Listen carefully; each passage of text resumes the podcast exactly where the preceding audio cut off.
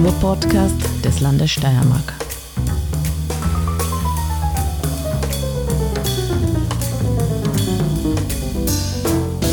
Herzlich willkommen zum Kunstfunken, dem Kunst- und Kulturpodcast des Landes Steiermark. Mein Name ist Petra Sieder-Grabner und ich begrüße euch herzlich zur Folge Nummer 44. Und heute zu Gast habe ich Anton Wilflinger. Er ist der Präsident des Bundes der steirischen Heimatdichter. Herzlich willkommen, Anton. Ja, herzliches Grüß Gott und vielen Dank für die Einladung. Ja, schön, dass du da bist. Ich beginne wie üblich mit einer kleinen Vorstellungsrunde. Runde ist gut, ich stelle meinen Gast vor. Vielleicht ist es eine runde Vorstellung.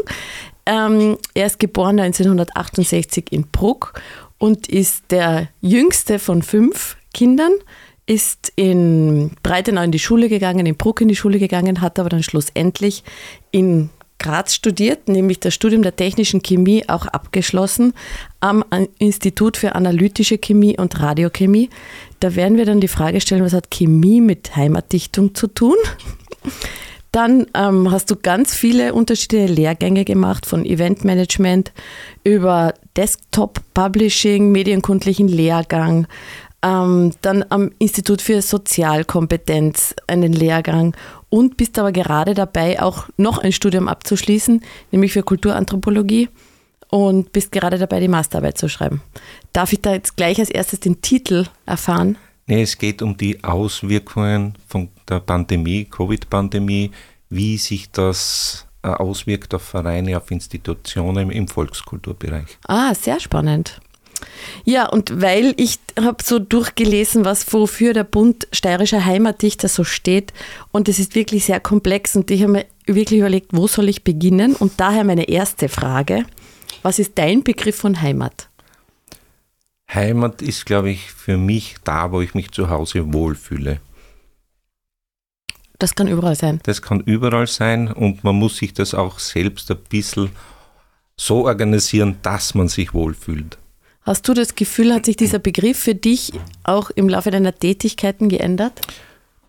Das kann man schon sagen, also dass sich im Laufe des Lebens alles ändert, wie auch die Sprache. Mhm. Also es ist alles im Fluss, alles im Wandel und es hängt von verschiedenen Faktoren, die man selber oft nicht beeinflussen kann, auch ab. Ja. Also das kommt von außen rein und man muss reagieren. Manche Sachen kann man bewältigen, andere muss man sagen, das geht nicht, da muss ich ausweichen. Mhm, mh. Also deswegen würde ich sagen, aber der Begriff Heimat ist ja so viel gedroschen. Für mich, dort, wo ich mich zu Hause wohlfühle, würde ich sagen. Ja. Also das ist, glaube ich, für mich wirklich der Begriff.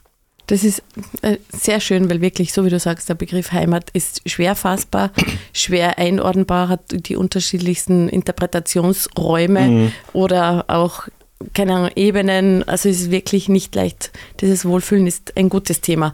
Wir kommen jetzt gleich zum Bund Steirischer Heimatdichter.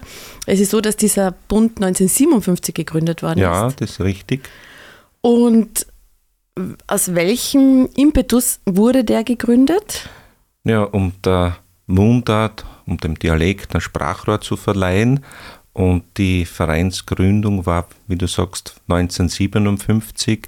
Ähm, im April ist das erste Dokument rausgekommen von der ersten Sitzung und ja, so hat sich das weiterentwickelt. Es gab drei Präsidenten, den Direktor Ferdinand Fauland war der erste, dann war der Professor Gus, der war sehr lange, bis 2001 und seit dieser Zeit darf ich den Verein leiten und habe natürlich auch meinen Stempel ein bisschen hineingedrückt. Man muss modernisieren, man muss verändern, äh, man darf halt nicht stehen bleiben es ist sehr spannend, was waren damals die Aufnahmebedingungen, damit man bei diesem Bund da dabei sein darf und was ist es heute? Nein, es hat uh, wirklich so eine Art Jury, Jury gegeben mhm. und man hat ausgewählt und hin und her.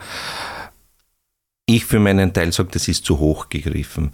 Jeder, der schreibt, legt sein Herzblut hinein und der muss auch irgendwo dann veröffentlicht werden. Man muss mit ihm arbeiten und ich sehe immer wieder, wenn wer neu kommt, wenn man da über Jahre, und das ist wirklich eine Arbeit über Jahre, macht, wie sich die Leute entwickeln und mit welcher Begeisterung sie dann dabei sein können.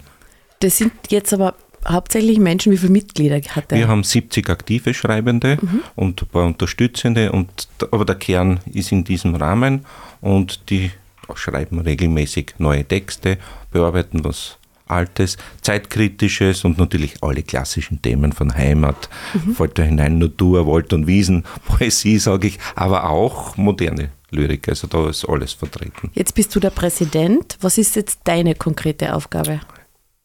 Das ist vor allem Organisation, mhm. äh, Herausgabe der Bücher, die wir eingeführt haben, dass alles rund läuft. Mitgliedermanagement würde man heute, glaube ich, dazu sagen.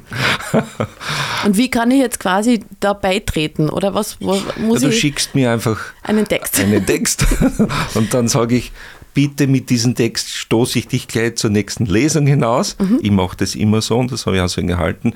Dann sieht man gleich, wie die Autorin oder der Autor sich gibt, wie er denkt, wie er fühlt und sich ein bisschen präsentiert und dann beginnen wir zu arbeiten. Ah, okay. Und das findet vorerst im kleinen Rahmen statt, weil an neuen kann ich nicht vor ein Riesenpublikum rausstoßen, eine Riesenveranstaltung und das müssen kleinere beschauliche Lesungen sein und da beginnen wir dann zu arbeiten. Und das Arbeiten, wie schaut das dann aus? Ja, man bespricht die Texte, mhm. man sagt, bitte schreib zu dem Thema was und schick wieder was. Beim nächsten Mal beim Lesen, äh, wie, was kann man verbessern und so weiter. Also sehr viele haben ja das eigene Interesse, sich zu verbessern. Dann gibt es halt Beratungsresistente. Ja. Das ist ein breites Spektrum wie in der Gesellschaft. Also da gibt es keine Unterschiede. Und man muss halt auch manchmal sagen, du, das passt jetzt nicht. Dann mhm ist es auch erledigt. Also es gibt durchaus Qualitätskriterien? Die muss man anlegen, also, aber sehr dezent. Ich möchte niemanden verbiegen. Okay. Und der muss sich selber entwickeln. Und die Textformen? Kann ich, weil die sind alle möglich. Wir ah, sind ja? sowohl für Schriftsprache als auch für Mundart und äh, sämtliche Stilrichtungen sind da präsent. Also es kann gereimt sein, es kann ungereimt sein, es kann eine Prosa sein, mhm. was Lyrisches, mal was Außergewöhnliches. Also da sind alle Stilrichtungen wirklich. Da möchte ich keine Vorgabe geben, weil das hat keinen Sinn, jetzt zum Beispiel, wenn du schreibst, ich dir, du musst jetzt ein gereimtes Gedicht über, die, über den Schnee machen. Mhm. Äh, der Wenn Schnee tut mir weh. Ja, Punkt aus, fertig. Ja. Äh, aber du verstehst, was ich meine. Mhm. Also jemanden, das muss von innen kommen. Mhm. Und ich frage bei den Lesungen auch die Autorinnen und Autoren immer, du, wie bist du zum Schreiben gekommen? Wie war dein Werdegang? Und ganz kurze Lebensläufe drucken wir dann auch in unseren Büchern ab damit der Leser auch weiß, wer schreibt da für mich, wie kann ich den einordnen, aus welcher Gegend kommt er. Das sind ganz entscheidende Faktoren, weil der Dialekt ist überall verschieden und dann ist die Schriftsprache drauf. Äh, und die meisten schreiben ja beides. Mhm. Es gibt wenige, die nur Mundart schreiben, es gibt wenige, die nur Schriftsprache schreiben, weil das bei uns so ist, wenn der was anderes hört bei den Lesungen, dann denkt er sich, ah, das könnte ich vielleicht auch einmal probieren. Jetzt, äh, da tauchen gleich zwei weitere Fragen auf. Die eine ist, Stichwort Lebenslauf. Inwieweit muss man steirisch sein, um da mitzumachen? Wie die Hörerinnen und Hörer schon lange wissen, dass ich aus Kärnten stamme, deswegen frage ich natürlich nach. Du lebst in der Steiermark, das du stimmt. arbeitest in der Steiermark, ja. der Steiermark-Bezug ist gegeben. Ah, Aus ein Steiermark-Bezug, sehr gut. deswegen wäre meine nächste Frage gewesen, oder ist, ist ja auch, wie geht der mit Zurgraste um? Die Zurgrasten sind sehr, sehr interessant, weil dort merkt man, wie sich die Sprache vermengt mhm. im Klang, aber auch in den Vokabeln. Also ah. ja, das ist sehr interessant zu hören und ich erlebe es immer wieder, dass die Vortragenden dann sagen, ah, ich bin ja so zwischendrin, dann passt das eh. Ich sage, ja, das ist sehr interessant. Und es gibt ja, glaube ich, niemanden mehr, der nicht irgendwo von einer anderen Sprache beeinflusst ist. Früher war es das französische Trottoir zum Beispiel, mhm. die Lavur. Mhm. Jetzt ist das Englische sehr stark mhm. vorhanden. Also das ist auch ständiger Wandel. Und wenn jemand in Vorarlberg einmal gelebt hat und dann jetzt bei uns ist, dann wird man das oder auch noch hören. Ah, okay. Dieses Mundart in, eine, in ein Schriftbild zu bringen, das stelle ich mir relativ schwierig vor. Gibt es da ein Regelwerk? Ja. Weil wir äh, wissen, in Kärnten gibt es das A mit dem Kugel drauf, ja. das dann dieses komische O ist. Ja, genau. Da bin ich ähm, eher bei der Hauerschen Schreibweise. Aha, ist, bitte zur Erklärung. ja, ich sage so, das oberste ist einmal die Schriftsprache. Mhm. Dort muss ich runterbrechen. Schriftsprache heißt jetzt wirklich Hochdeutsch. Ja, Sprache. also Hochdeutsch ist ja das genau. Hamburgerische, okay. das spricht ja bei uns niemand, aber, aber die Schrift, Schriftsprache okay. äh, ist einmal das, wie wir schreiben mhm. und von da muss man dann runterbrechen. Und da muss ich die regionalen Spezifikationen wissen. Wie spricht man in dem Groben? Wie kann man das eben im, äh, im Schriftbild abdrucken? Und das ist meistens nicht sehr gut möglich. Deswegen muss man immer einen Kompromiss finden. Und das, ja. Ich habe schon ein Wort. Motorboot oder Motorboot. ja, genau. Wie kann man das im Schriftbild unterscheiden, auf welcher Silbe die Betonung liegt? Ja, man könnte schon einen Hardcheck drauf machen, ist aber im Grunde kann man das fast gar nicht machen. Also äh, eine phonetische Schreibweise ist meiner Meinung nach ja immer wieder zu kompliziert, weil dann hast du so viele Sonderzeichen mhm. drinnen, dass es niemand mehr lesen kann. Und wenn es niemand mehr lesen kann, dann kann es auch ein Buch nicht drucken, weil es nicht verkaufen kann. Ähm, deswegen auch bei den Apostrophen, was ist Apostroph? Auslassungszeichen für fehlende Buchstaben. Und deswegen, wenn ich jetzt ein Apostroph vor dem S mache oder nach dem S mache, sind es zwei verschiedene Wörter. Mhm. Einmal S und einmal Sie. Mhm. Und da wird, das, das wäre schon zum Beispiel eine Regel, wo man sagen muss, nein, man kann nicht das hinsetzen, weil man das zusammenzieht oder dass das schön ausschaut. Nein, das hat schon eine Bedeutung, äh, wo das Apostroph sitzt. Die S-Schreibung ist äh, ganz was typisch Gefährliches wir haben eine Rechtschreibreform gehabt. Mhm. Das muss ich natürlich in der Mundartschreibung auch irgendwo wiederfinden, weil die Gasse und die Straßen sind was anderes mhm. in der Schreibung und das muss ich auch in der Mundart beherzigen. Ich bin dann natürlich ein bisschen freier, ähm, weil ich ja gewisse Wortklänge auch versuche abzubilden. Das ist sehr schwer. Das klingt wirklich sehr spannend. Das heißt, auch das Regelwerk ist in Wahrheit ähm, flexibel oder entwickelt sich? Es entwickelt oder? sich, würde ich sagen. Und äh, ich erlebe es immer wieder so, dass Schreibende in jüngerer Zeit, also wo sie jünger waren, Gedichte geschrieben haben und dann werden sie jetzt älter mhm. und jetzt haben sie das Problem, früher haben sie das Wort immer so geschrieben, aber jetzt haben wir eine Rechtschreibreform, wir haben was anderes draufgesetzt. Da tun sie sich schwer da muss man ein bisschen, da greife ich schon ein. Also in unseren Büchern halte ich so konkret auf, auf deine Frage, von der Schriftsprache runterbrechen, gewisse Regeln einhalten und eine gewisse Flexibilität zulassen. Jetzt hast du davon gesprochen wegen dem Steiermark-Bezug. Jetzt kommt natürlich von mhm. mir gleich einmal, wir wissen, dass wir in einer sehr divers diversen Gesellschaft ja. leben, ähm, dass wir auch viele Menschen bei uns haben mit Migrationshintergrund. Ja. Können die, hast du da irgendeine Chance, auch diese zu erreichen oder ist es daran Ansinnen? Weil wie sollen die mit dem Steirischen sozusagen sich auseinandersetzen ja, das können? Das ist sehr schwer, weil ich habe immer wieder Zuhörerinnen und Zuhörer und dann frage ich, na, ist das irgendwie verständlich? Mhm. Nein, also das ist schon sehr schwer. Da muss man schon länger da sein, ein bisschen länger da leben ähm, und sich ein bisschen hineinarbeiten auch und es gern mögen. Aber mhm. es ist natürlich, was ich immer wieder habe, ähm, aus dem Angli angelsächsischen Raum Leute, die auch beides schreiben, Englisch ah, und wirklich? Deutsch. Mhm. Ähm, das ist halt für, fürs Publikum wieder schwierig, ähm, weil das dann auch wieder nicht jeder versteht. Also man muss da sagen, ja, ein, zwei Gedichte, aber dann muss man wieder schauen, dass man es äh, so allgemein verständlich macht, weil wir leben ja von den Zuhörerinnen und Zuhörern. Also wenn ich vom leeren Saal spreche, habe ich nichts gewonnen. Also man muss das schon immer ein bisschen äh, eingreifen. Aber es ist eine interessante Frage äh, und der Zugang zu ermöglichen, ich glaube, da ist es sehr, sehr schwierig, äh, dass man dort auch publik ist und bekannt ist. Das funktioniert immer über Bekannte, die dann jemanden mitbringen und ja, das. Das ist eher das über ist den persönlichen Kontakt, ja, gell? Es geht über den persönlichen Kontakt.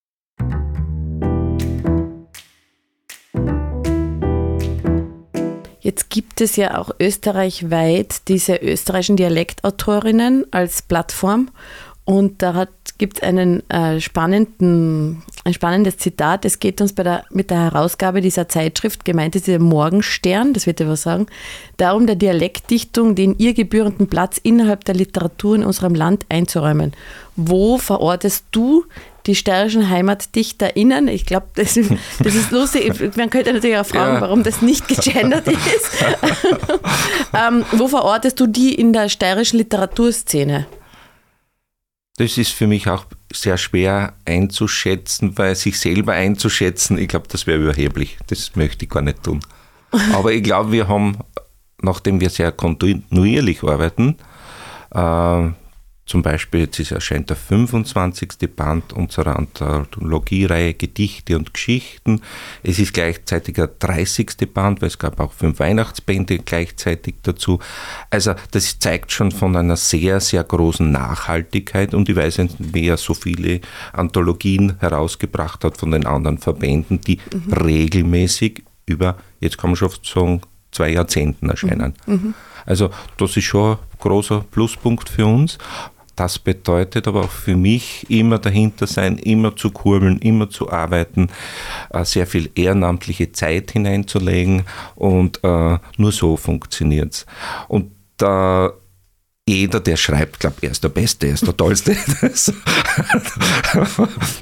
das das liegt ein bisschen in der Natur der Künstler, mhm. dass sie sagen, ja, ich möchte mich produzieren, mhm. das bin jetzt ich und ich gehe damit hinaus. Aber wir sind ein Verein, der Steiermark tätig ist und der versucht noch alle irgendwie einzubinden. Da gibt es natürlich Qualitätsunterschiede, aber wie gesagt, wir arbeiten daran, dass jeder ein Niveau erreicht, dass er sich sehr gut präsentieren kann und das ist in den letzten Jahren sehr, sehr gut gelungen. Jetzt schreibst du in dem Vorwort, ich hoffe, es ist der, von dem, der letzten Herausgabe. Es ist von der letzten. Sehr gut. Ja. Nämlich mit Worten die Herzen erreichen. Ja. Mit welchen steirischen Worten kann man die Herzen erreichen? Ja, die Mutterlieb. Wäre so ein Wort zum Beispiel. Bei uns daheim ist nur ein Leiten von Fritz Marx. Mhm. Das war ein Mitglied von uns, der sehr kurze, aber tolle Schaffensperiode gehabt hat. Das sind so Ausdrücke, wo das Gemüt rüberkommt. Und das mhm. kann man eigentlich in der Schriftsprache schwer ausdrücken. Und meine Autorinnen und Autoren sagen immer, gewisse Sachen kann ich nur in der Mundart so ausdrücken, wie ich es empfinde. Ah, die Empfindung, das Gefühl ja, ist dort näher. Ist dort näher, mhm. ist dort wärmer, ist dort herzlicher, ja. aber es kann auch härter sein. Ja und ein bisschen deftiger, ja. Das passiert auch. Jetzt ist es so, dass du sagst, ähm, dass du schon ab und zu den Leuten sagst, ob, ob sie zu einem bestimmten Thema schreiben wollen. Gibt es prinzipiell für ein übergeordnetes Thema, also so ab und zu für so bestimmte äh, Perioden oder eine Themenauswahl oder ist bei den, Entschuldigung, bei den Lesungen halte ich so, das soll natürlich in die Jahreszeit passen. Wir mhm. haben jeden Monat eine Lesung in Graz und zusätzlich Auswärtslesungen. Und ich kann natürlich zu Weihnachten keine äh, Sommerlesung machen. Also wäre vielleicht einmal grotesk, das zu machen, aber da sage ich, das ist nicht stimmig. Das wäre zum Beispiel ein so ein Punkt. Wir haben bei den Büchern immer, wenn es so Jubiläen gibt, haben wir das immer wieder gemacht. Roseka-Jubiläum, da habe ich zum Beispiel unsere Leute aufgefordert, bitte schreibt es mir mal, wie ihr von Peter Rossecker heute noch beeinflusst werdet. Und das war für mich erstaunlich, dass da noch Spuren vorhanden sind. Also und äh, die Thematik, wie es früher war, das Schreiben, also das sieht man dann schon. Und auch die älteren Leute, die haben das in ihrer Jugend sehr, sehr stark empfunden. Und das hat natürlich Spuren hinterlassen. Man muss aber vorsichtig sein, weil das heutige vermischt sich natürlich mit dem damaligen und da gibt es keine Wahrheit, das ist subjektiv. Aber mhm. deswegen die Frage, wie hast du das empfunden, wie beeinflusst er dich heute noch? Und das haben wir dann in kurzen Statements auch abgedruckt. Das ist jetzt ein kleiner Hinweis auf die Kunstfunkung Folge 42, wo, wo ich Gäste der Steiermärkischen Landesbibliothek hier hatte, die die Rosecca-Ausstellung, die aktuelle, die jetzt noch zu sehen ist bis Jahresende, ähm, gestaltet mhm. haben. Und es ist aber mittlerweile auch so, dass Peter Rosecca aus dem Bildungskanon ein bisschen verschwunden ist. Wie geht dann die Jugend an dieses Thema heran oder was hast du für ein Gefühl, was hat sich seitdem verändert? Weil ich komme aus einem anderen Bundesland, ja. deswegen ist diese Auseinandersetzung für mich sehr interessant. Und wenn man aber die Jugend heutzutage befragt, in der Volksschule kommt es, glaube ich, im Sachunterricht noch vor, aber danach, was in der Literatur selbst, im Deutschunterricht AHS. Ja, das ist ganz schlimm eigentlich. Mhm. Ähm, da gibt es mehreres dazu zu sagen. Eine persönliche Anekdote zum Beispiel oder äh, wie, das, wie wir das erste Buch gestaltet haben, damals hat es die Reihe nach Durch Steirerland geheißen, ähm, bin ich und die, meine Kollegin, die Michaela Feiner, zur damaligen Landeshauptfrau gegangen, zur Frau Klasnik, und gehen rein in ihr Büro und dann sagt sie, ah, ich habe mir gedacht, da kommt jetzt ein 85-jähriges Mütterlein mit ihrem Begleiter. Aber ich gesagt, na, wir sind jetzt gekommen und mhm. wir hätten da ein Projekt vorzustellen und das war eigentlich der Startpunkt. Sie hat sehr, sehr schnell und unkompliziert ihre Unterstützung gegeben und daraus sind jetzt diese 25 bzw. 30 Bände entstanden. Mhm. Und die Entstehung war nicht ganz einfach. Ich habe damals den Verein übernommen Natürlich, wenn man was Neues einführt, kann man die Frage, na, braucht man nicht, mm, zu groß. Mhm. Ist, äh, all diese Argumente, die man erkennt, aber es haben sehr viele Mitglieder mitgezogen, haben gesagt, ja, das machen wir. Und so ist es dann entstanden. Da muss man halt die Struktur, weil du vorher gefragt hast, auch was ich als Präsident mhm. mache, aufbauen und das aufbereiten, in die moderne Zeit hineinführen, angefangen von Computer bis Homepage und so weiter. Das muss man begleitend machen das ist dann die Aufgabe. Ähm, was die andere Seite des Nachwuchses wirklich betrifft, ist es sehr schwer. Wir gehen immer wieder in Schülerhorte oder in Schulen, wo wir äh, uns vorstellen, wo wir zum Beispiel vorstellen, wie entsteht ein Buch. Mhm. Das ist ja jetzt unabhängig davon, ob man jetzt Mundart oder äh, Schriftsprache schreibt oder welche Form auch immer wählt. Ähm, und die Kinder waren begeistert. Aber man braucht eine Lehrerin, einen Lehrer, der dort vor Ort engagiert ist. Und es gibt ja auch von der Volkskultur GmbH die Bestrebungen, jetzt wieder der, die Lehrer auszubilden oder zu verstärkt in diesen äh, Volkskulturen in diesem volkskulturellen Bereich, ja. dass sie drüber kommen, äh, näher äh, einzuführen, damit sie das den Kindern auch weitergeben. Und da arbeiten wir natürlich gerne mit, weil das auch tolle Projekte sind, aber sehr, sehr viel Arbeit bedeuten und auch langfristig zu sehen ist. Wir haben jetzt keine Möglichkeit, jugendliche Kinder auszubilden oder irgendwie darauf hinzuweisen, wie zum Beispiel Musikschullehrer. Es gibt mhm. Musikschulen, da kann ich mich hinwenden, wenn ich Interesse habe und kann lernen. Das gibt es in der Sprache nicht. Das, es ist sowieso so, die Jugend hat ja mittlerweile auch eine eigene Sprache und der Dialekt geht ja meiner Meinung nach, in, in den steirischen Gegenden wird es wahrscheinlich besser sein, aber in Graz redet die Jugend schon extremes Fernsehhochdeutsch, ja. sag ich mal. Ja, das. Ähm, inwiefern wird das dann noch verstanden oder inwiefern möchte man sich auch in diese Mundartsprache überhaupt hineinbegeben? Wir haben das immer wieder probiert und ich habe auch ein Mitglied, der sehr viel Poetry Slam macht mhm. und es ist eine andere Welt. Also, äh, und ich bin nicht so überzeugt, wie lange das so stehen bleibt oder wie lange das äh, wirklich da sein wird. Wir wissen, soziale Medien, das geht alles schnell. Mhm. Morgen ist schon wieder alles anders. Oder Facebook ist weg. Mhm. Also da hat sich auch äh, alles sehr viel gewandelt. Wie ich das sehr genutzt habe, war Facebook das um und auf. Na, heute die Jungen gehen nicht mehr auf Facebook, weil da werden sie von den Älteren beobachtet. Mhm. also suchen sie was anderes. Also, äh, und diese Sprache wird sehr viel von der Technik beeinflusst. Handy, WhatsApp, wie schreibe ich, zack, zack, zack. Und da muss ich manchmal schon sagen, diese Kürzel, mhm. da muss man in dem Slang drinnen sein, dass man das dann auch so checkt. Ja. Wenn wir jetzt gleich in dieser Sprache ja, so bleiben. Ja, ja. Es ist, jetzt komme ich ja gleich einmal zum Inhaltlichen, gell? Mhm. weil der, der Verein trägt ja den Untertitel zur Förderung heimatlichen Schrifttums was ist dann heimatliches Schrifttum? Weil du hast schon erzählt, dass du schon angedeutet, es gibt Themen, die sind wärmer, die beschrieben ja. werden oder über die geschrieben werden, oder manche sind härter. Welche Themen sind da jetzt wirklich für die Autorinnen und Autoren relevant? Womit beschäftigen sie sich? Wenn ich jetzt auf das zurückgehe, was du mich gefragt hast, was für mich Heimat bedeutet, dort, wo ich daheim bin, mhm. wo ich mich wohlfühle. Fühlt man sich bei härteren Themen auch wohl? Das Leben kann hart sein, also man muss das auch abbilden. Also man kann da nicht frohlockend mhm. durch die Gegend marschieren.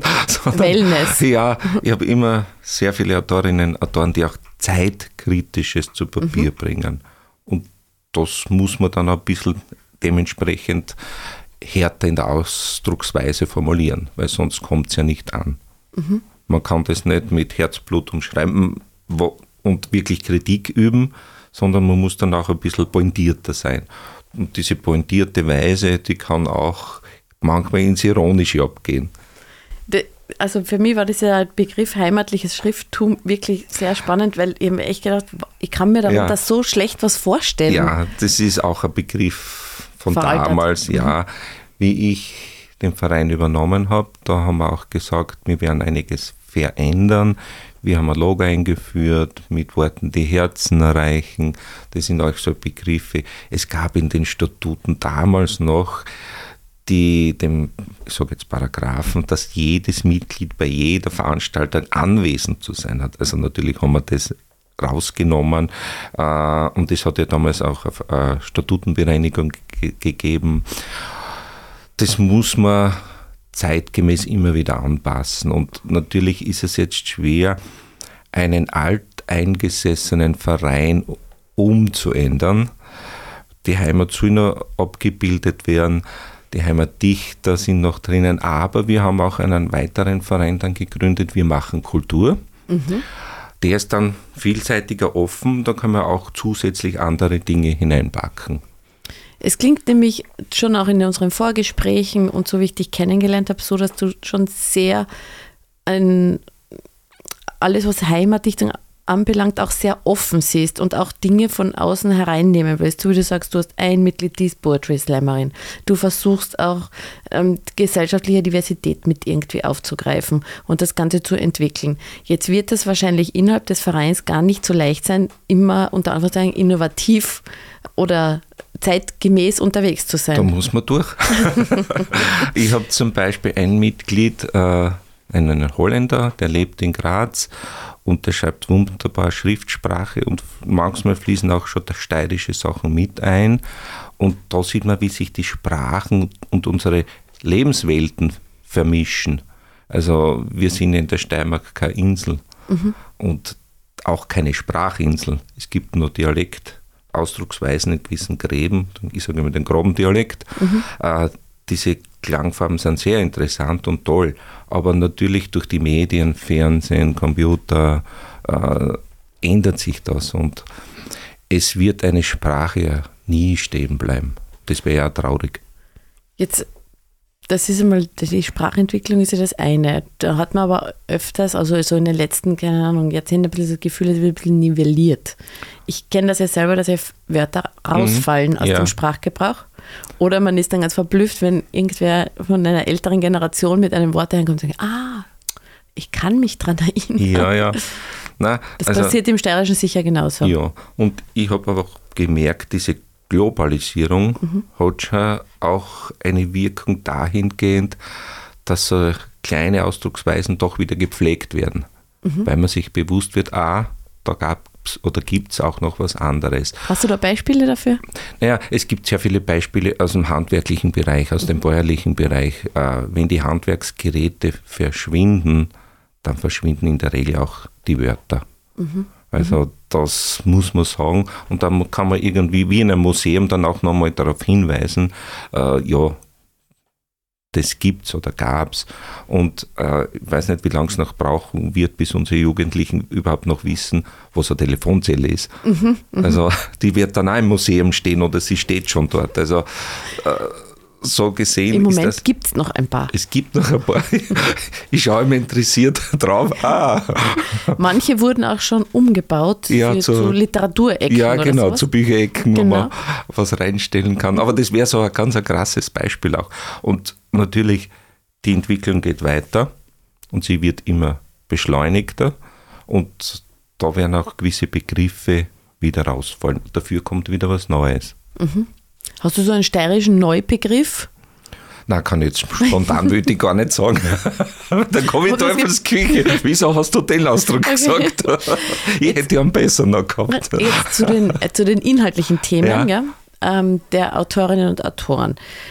Sind da auch so gesellschaftliche und politische Themen, wie wir jetzt wirklich total dicht umgeben sind von Migration, ja. Krieg, Terror, Klimawandel? Welche Rolle spielen die? Und gleich angehängt die Frage, hast du das Gefühl, du hast da eine Verantwortung als Vermittlungsrolle? Das ist als, die Verantwortung als Vermittlungsrolle ist jetzt mal schwer zu beantworten.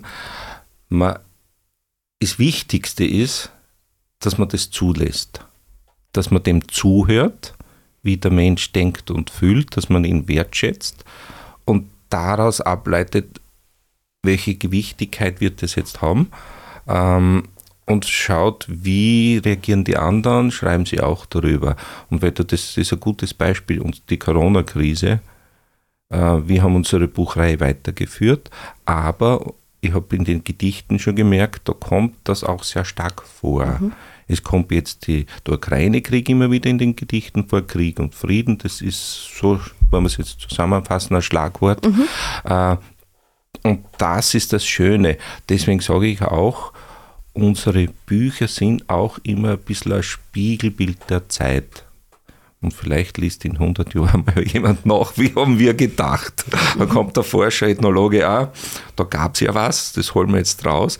Und das hat schon seine Berechtigung, weil jede Krise bildet sich irgendwo im Schriftbild ab.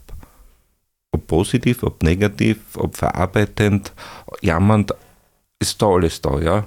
Und natürlich muss man dann auch beachten, das ist jetzt dann literarisch verarbeitet. Mhm. Ja, den Hintergrund muss man schon sehen. Und das sind wie Lebensgeschichten auch. Die Leute schreiben ja auch über ihre Lebensgeschichte, geben ganz persönliche Dinge von sich preis, was ich bewundernswert finde. Ja. Das ist ganz toll. Und äh, das ist das Schöne dann.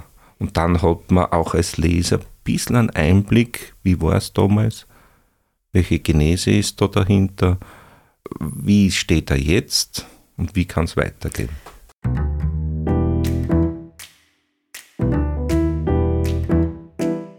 Hast du das Gefühl, dass das Schreiben dann natürlich auch für viele so eine, einen psychischen Aspekt hat oder etwas, wo ich einen Raum bekomme, um etwas auszudrücken, was ich sonst nicht in Worte fassen könnte? Auf alle Fälle, da kann ich ein konkreter Beispiel sagen, wenn jemand eine schwere Krankheit hat, ich habe vorher gesagt, ich frage immer, wie bist du zum Schreiben gekommen? Mhm. Sage du, mir ist damals so schlecht gegangen, ich habe angefangen, das niederzuschreiben und daraus ist jetzt etwas geworden. Diese Beispiele gibt es. Mhm, mh. Und das ist interessant auch. Also der psychologische Faktor spielt immer mit der Rolle. Ich glaube, bei jedem Schreibenden. Ja, und wahrscheinlich auch der autobiografische. Ja, die Autobiografie genau. ist immer wichtig. Also die muss man immer im Hinterblick sehen. Wo kommt der dauernde Autor her? Wie ist die familiäre Situation, die berufliche Situation, wie ist die Lebensgeschichte? Das schwingt ja alles in den Texten mit. Jetzt ist es ja so, dass Peter Rosecca war ja, ist berühmt. Dann gibt es aber auch noch die, jetzt nicht, dass ich sie falsch sage, die Martha. Martha Wölger zum genau. Beispiel. Ja, und die hat aber auch den Peter Rosecca Literaturpreis ja. gewonnen. Hast du jetzt den Eindruck, dass unter deiner Autorinnenschaft manche so hervortreten, dass du das Gefühl hast, wow, die könnten jetzt. Ähm es gibt sicher einige, die sehr profund sind. Ja. Ähm, ob sie das wollen, ist eine andere mhm. Geschichte. Ähm, da muss man auch wieder unterscheiden, wer schreibt gut, wer trägt gut vor. Das muss nicht immer deckungsgleich mhm. sein. Mhm. Also da gibt es auch im Verein tolle Beispiele. Ich darf den Sepp Meyer, den klassischen Humoristen von uns zitieren. Der hat 300 Gedichte immer parat im Kopf und das ist wunderbar zu arbeiten, wenn man auf der Bühne steht. Sagt du, ich brauche jetzt das sofort was, zack, bumm, das funktioniert. Das ist eine tolle Geschichte. Mhm. Und wenn es dann auch vom Schreiben noch so super ist, dann sind das wunderbare Sachen. Dann gibt es halt mit ja auch tolle Texte, aber die Stimm, der stimmliche Hintergrund passt nicht oder die Profession zum Vortragen. Mhm da muss man dann arbeiten. Und Lass das du dann jemanden dann anderen vortragen oder liest jeder nein, seine das, eigene nein, Gedichte? Das ist eine gute Frage. Nein, ah, das will ich okay. nicht. Okay. Das möchte ich gar nicht, äh, weil das ist verzerrend. Mhm. Weil wir sind jetzt keine Schauspieler, die meinen anderen vortragen, mhm. sondern das müssen die bei mir selber machen. Okay. da, also das ist eine, eine der Bedingungen sozusagen. Ja, sehr selten, wenn jemand aus gesundheitlichen Gründen mhm. nicht kann, dann bitte ich jemanden oder ich lese dazu ein paar Texte. Äh, das sind aber eher die Ausnahmen, weil ich der Meinung bin, wenn er selber schreibt, bringt er das am besten authentisch rüber, auch dem Publikum. Und ich merke, das ist auch meistens so.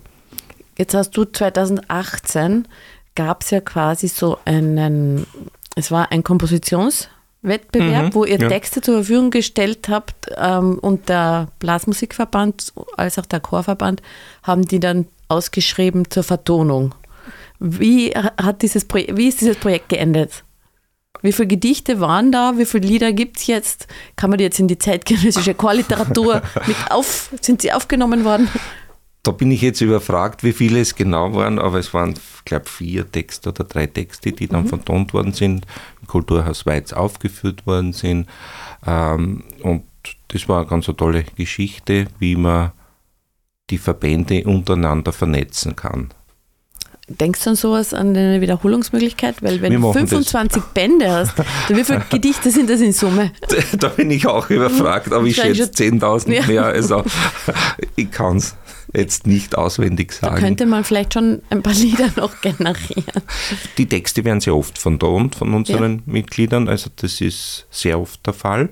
Und auch Bertha Liebmann ist so ein Beispiel. Mhm. Da gibt, es wird auch sehr viel gesungen bei Volkschören sehr spannend, dass dann da wieder ein Connex ist und man darf jetzt auch verraten, dass du ja eigentlich auch von der Musik zum Bund der steirischen Heimatdichter gekommen bist. Das war deshalb, weil du die Lesungen musikalisch begleitet hast, ja. weil du eigentlich Geige spielst und jetzt auch gleich noch ein informativer Sidestep Mitbegründer des Grazer Universitätsorchester warst und auch dort Obmann für ja. vier Jahre. Ähm, eigentlich kommst du aus der Musik zur Dichtung. Ja, es, ist, es war damals so, man hat damals für die Lesungen eine musikalische Rahmung gebraucht und dann bin ich halt immer zu Gast gewesen, habe musiziert, wir haben geschrammelt, wir haben Volksmusik gemacht, wir haben äh, Operetten gemacht, also alles, was halt dazu gepasst hat. Und nachdem ich dann ja bei jeder Lesung dabei war, hat es geheißen, hm, eigentlich könntest du den Kassier machen. Und die Bertha Liebmann war damals schon betagt und gesagt, ja, das soll jetzt ein Jüngerer übernehmen. Und so bin ich in diesen Verein aufgenommen worden und bin hineingewachsen und habe die Sprache und die Leute lieben gelernt.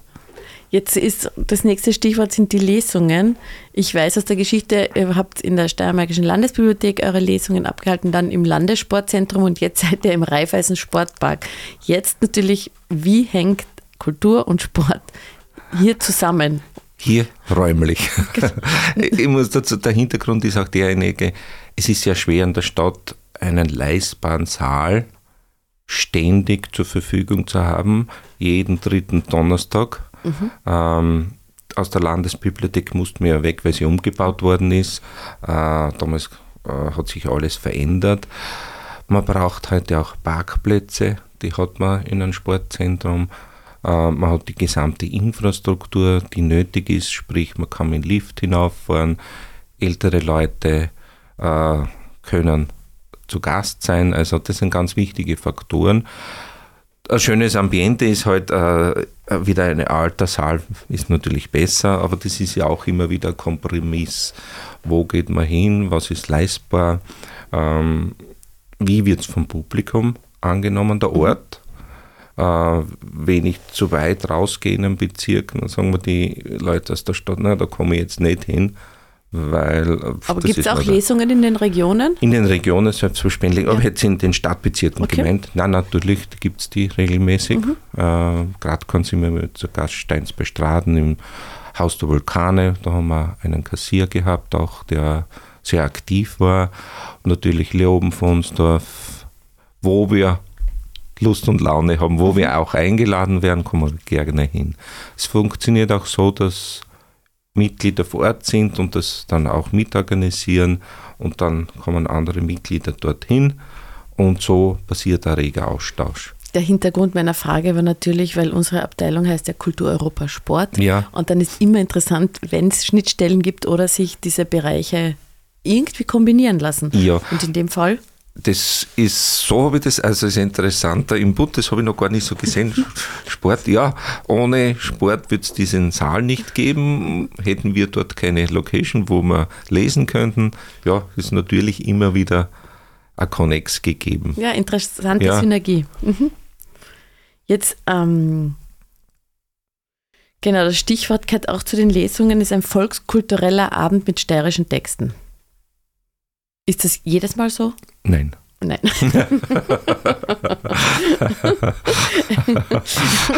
wir kombinieren auch sehr gerne. Wir haben auch Mitglieder, die grafisch begabt sind. Da mhm. machen wir zum Beispiel eine Bildausstellung, Texte dazu, äh, etwas äh, was anderes anzubieten und das wird ganz gerne auch angenommen.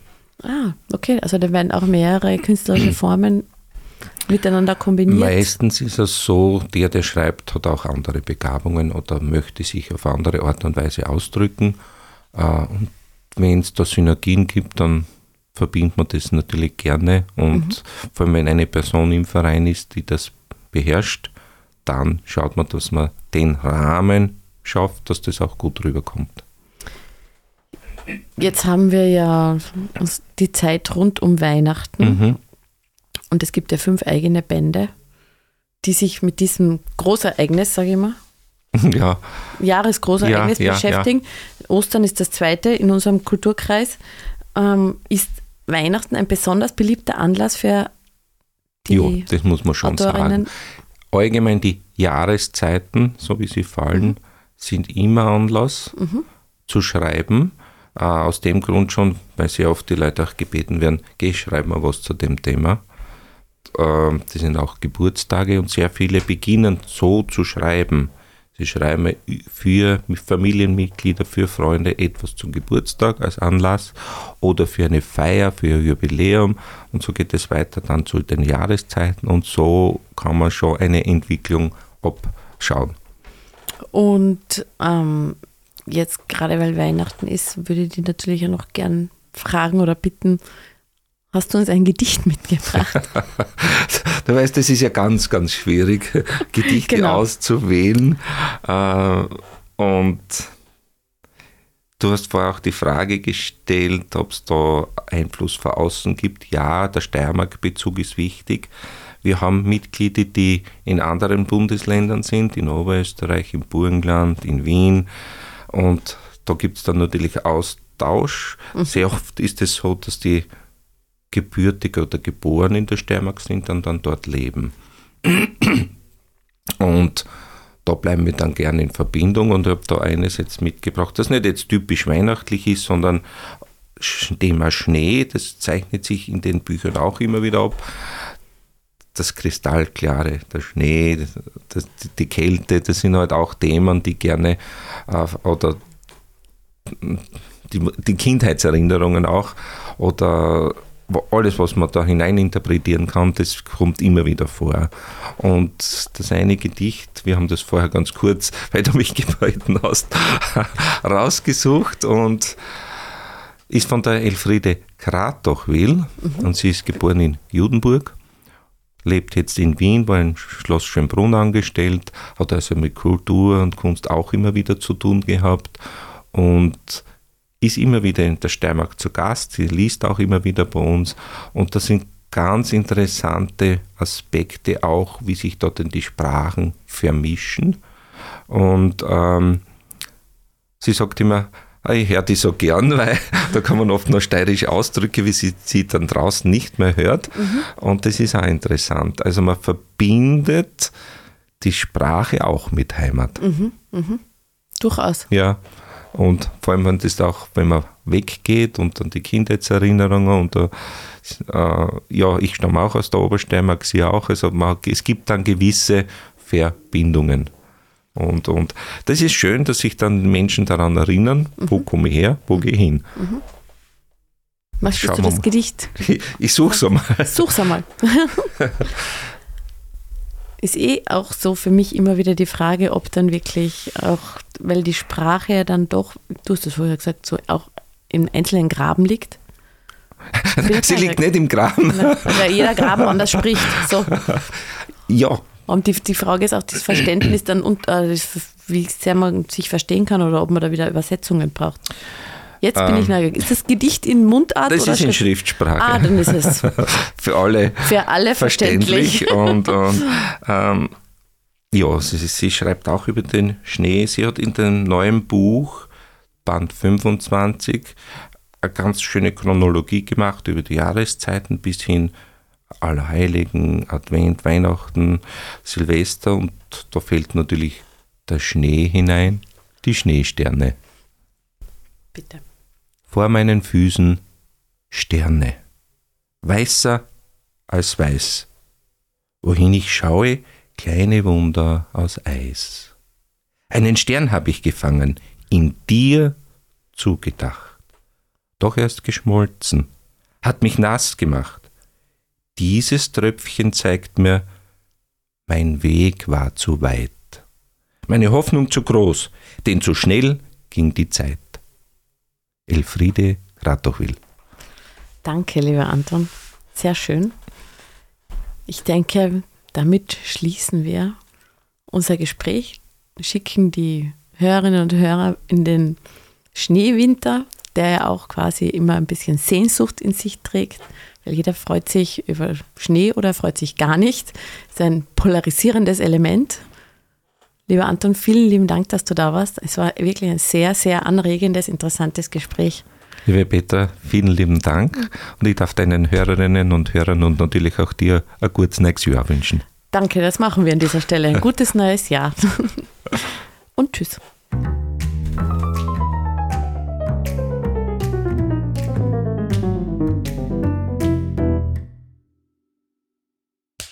Cut.